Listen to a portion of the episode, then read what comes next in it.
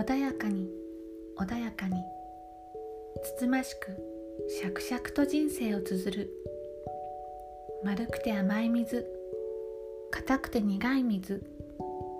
ただただゆっくりと時間を使ってドリップされたコーヒーが華奢なカップで揺らぐ水面のように。これまで見てきた景色とこれから見る景色はどちらも新しい波であることに変わりはない。男と女の差は誰もが知ってるステレオタイプ。原子が分子となって物質となる。波と波が重なって引き寄せ合ってつながっていく。その先にあるものを映し出してきた時間を振り返る時。水面はキラキラと輝いている。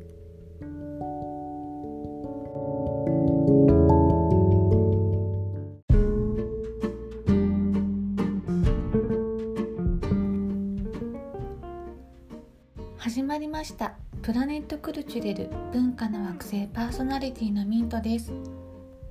今回はアニエス・バルダ監督のアニエスの浜辺をテーマにお送りします。ヌーベルバーグの母とかヌーベルバーグの祖母と言われている彼女の作品の中で私が一番好きなものがアニエスの浜辺なので今回のテーマにしてみました。ヌーベルバーグというのが何なのかを説明するとですね1950年代後半ですかね後半から1960年代の中盤とか終わりにかけて制作された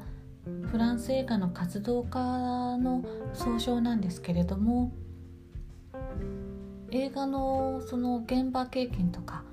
撮影所とかそういった下積みをしないで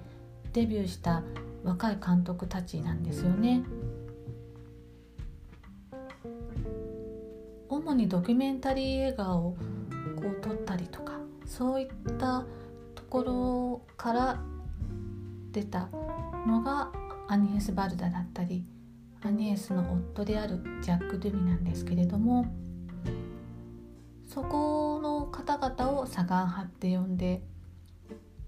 映画の評論家とかそういったところから作品を映画監督として作っている人たちがフランスワ・トリュフォーとかジャン・ルック・ゴダールなんですけれどもその人たちを右岸派って呼ぶんですけれどもその両派というか両方の人たちを合わせたのがヌーベルバーグって言って新しい波っていうんですかね日本で言うと。ヌーベルバーグっていうふうに呼ばれていますアニエス・バルダは2019年の3月末に90歳で天国に旅立たれるんですけれどもヌーベルバーグ唯一の女性監督としてフェミニズムな視点がとても凛としていて美しいんですよね。セザールセザール賞とかアカデミー賞とともに名誉賞だったりあとヨーロッパ映画では映画賞では生涯貢献賞とか。もちろんカンヌ映画祭でパルムドールも取ってるんですけれども聞いているとものすごくこう貫禄があって迫力のある女性かなって思ってしまうんですけれどもとにかく可愛いんですよね。アニエス・バルダの記事を読んだりするとチャーミングっていう言葉が多く用いられているほど本当その通り可愛い女性なんですよね少女のような本当にあアニエスもアニエス・バルタも生涯マドモアゼルだったんだなと思います。生まれはベルギーで第二次世界大戦中に家族でフランスに渡って写真家から始めて映画を撮ってドキュメンタリーをずっと撮り続けてその後アートインスタレーションですかねそういったところまで活動を広げているそういった生涯をフィルムワークとともにした人生ということで振り返った作品がアンニエスの浜辺なんです。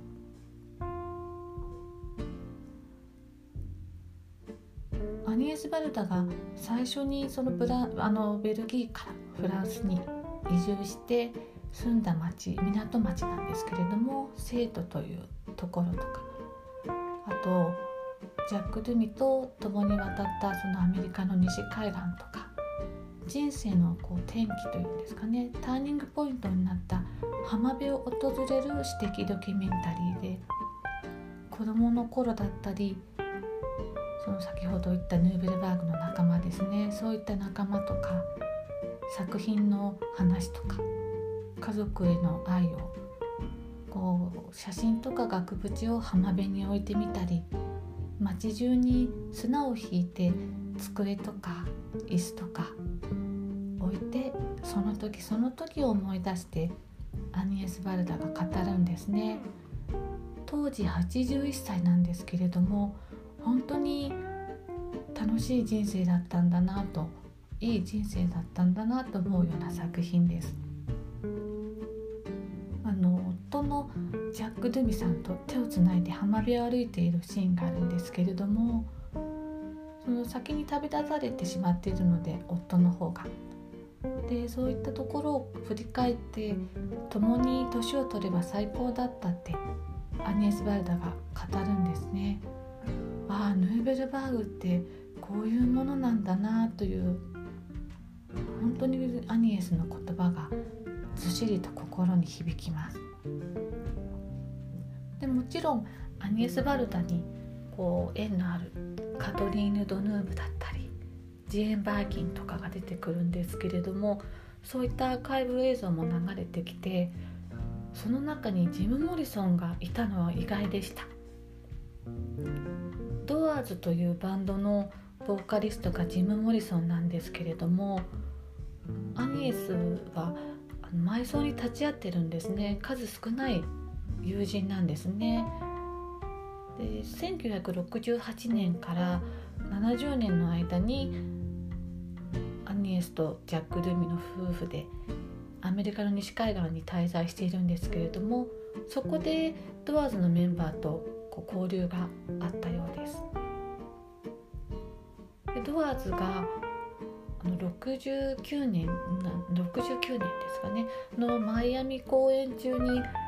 ステージ上で自慰行為をしてしまうんですね。それで有罪判決を受けてライブ活動が停止になってしまうんですけれどもその後そのジム・モリソンがパリに行くんですね。それでその後そのパリの住んでいるアパートというか自宅で亡くなってしまうんですけれどもアニエス・バルダはそれを見ていてでペールレス・ラシェーズ墓地で埋葬にも立ち会ってるんですね。私が初めてパリに行った時住んだ町がマリ地区のサンポールという駅だったんですけれどもその駅前に黒い革ジャンを着た若者たちがすごくいてでマリ地区意外と隣がそのサンポールの隣がオテル・ド・ビリエという市庁舎があってでそのバスチーユという駅の間にあるサンポールなんですけれども意外とこう治安が悪くなるギリギリのところなので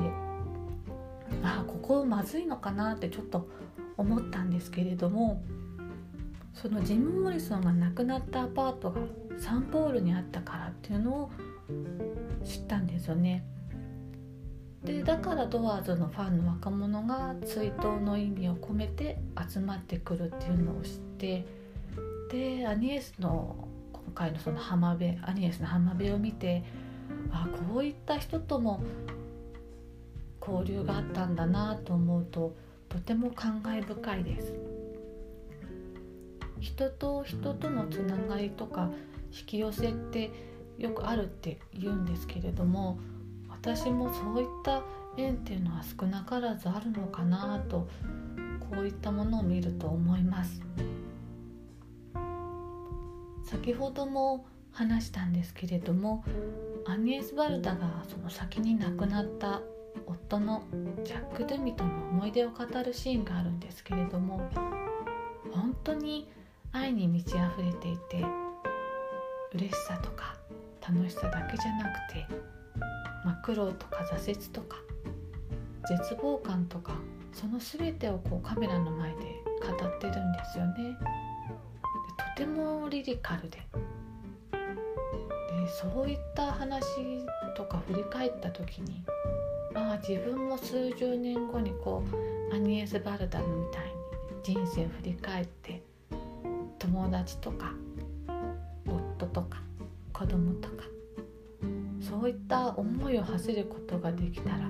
どんなに幸せなのかなと思います。こう生き方とか才能とかそういった方とかに憧れを抱いている人物ってなかなかこう友達と話すこともないしこう意外とアニエス・バルダニアックだったりこう好きな人は本当好きなんですけれどもそういった話をするのってなんか知ってるんですよ的な感じになってしまうのでこう普段友達とあの遊んでる時とかお茶してる時とかに話すということがないので今回この外部記憶装置ですねポッドキャストがあるのでそこに残してみました。皆さんもおすすめの映画や本音楽などがありましたら教えてください。メッセージお待ちしております。それではまたお会いしましょう。